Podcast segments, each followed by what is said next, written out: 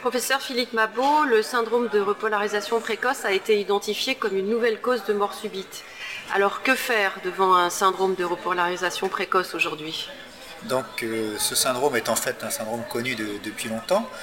Les éléments nouveaux aujourd'hui, c'est son association potentielle effectivement avec euh, la mort subite et, et une estimation est de l'ordre d'un risque 3,5 à 4 fois supérieur d'événements rythmiques comparé à une population témoin.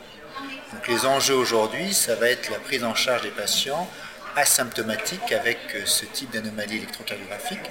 Et je crois qu'aujourd'hui, pour répondre de façon relativement simple, en l'absence euh, de données sur la stratification du risque, il ne faut surtout euh, ne prévoir aucun bilan complémentaire et rassurer les patients sur cette anomalie ECG.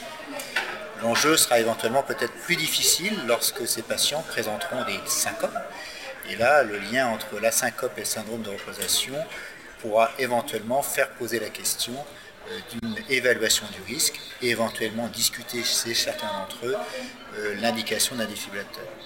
Et là, je crois que l'histoire familiale euh, sera un élément à prendre en compte, puisqu'on peut penser comme dans les autres anomalies électriques cardiaques à risque rythmique, les familles à risque pourront constituer éventuellement une indication potentielle de stratification du risque et éventuellement de défibrillateurs prophylactiques. Je crois qu'aujourd'hui, le, message important à faire passer, c'est que cette anomalie ECG ne doit pas conduire à envisager des bilans particuliers et il ne faut surtout pas inquiéter les patients dans l'immédiat. Je vous remercie.